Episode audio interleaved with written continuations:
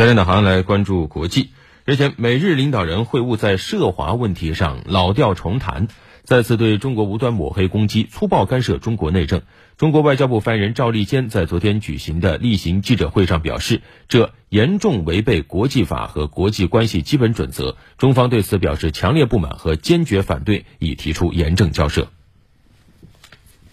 再来关注其他方面。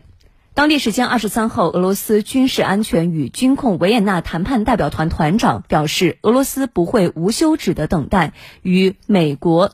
等待美国以及北约就俄罗斯方面安全保障建议做出的回复。如果西方无视俄罗斯的诉求，那么俄罗斯将会通过其他的方式保卫自身的安全。那近月来，美国持续炒作俄罗斯入侵乌克兰，在乌克兰局势越来越热的表象之下，俄美矛盾也显得越发尖锐，俄美冲突态势越发明显。有分析认为，由于地理和历史原因，乌克兰对俄罗斯有着重要的安全和战略意义，这也给美国以乌制俄提供了便利。我们通过报道来了解一下。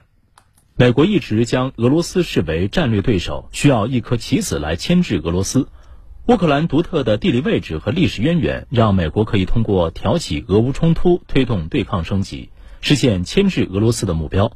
借乌克兰危机，美国还成功的在欧洲将俄罗斯树立成了敌人和靶子，加强了欧洲盟友对美国的安全依赖。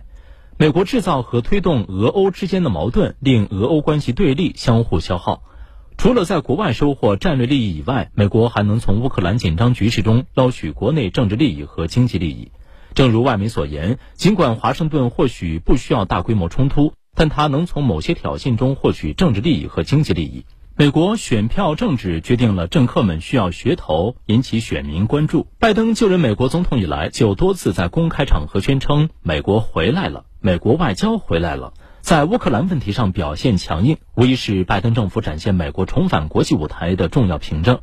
美国有线电视新闻网二十一号发表评论文章称，如果拜登在乌克兰问题上对俄罗斯让步，不仅有损美国的国际形象和在盟友中的信誉，更会将攻击拜登的口实拱手送给共和党，这不利于拜登今年的中期选举。此外，美国庞大的军工利益集团也需要把武器装备兜售出去。动荡的乌克兰正好满足了美国军工企业的经济利益诉求。美国去年十二月通过了高达七千六百八十二亿美元的二零二二财年国防授权法案，其中一笔支出就是向乌克兰武装部队提供三亿美元的支持。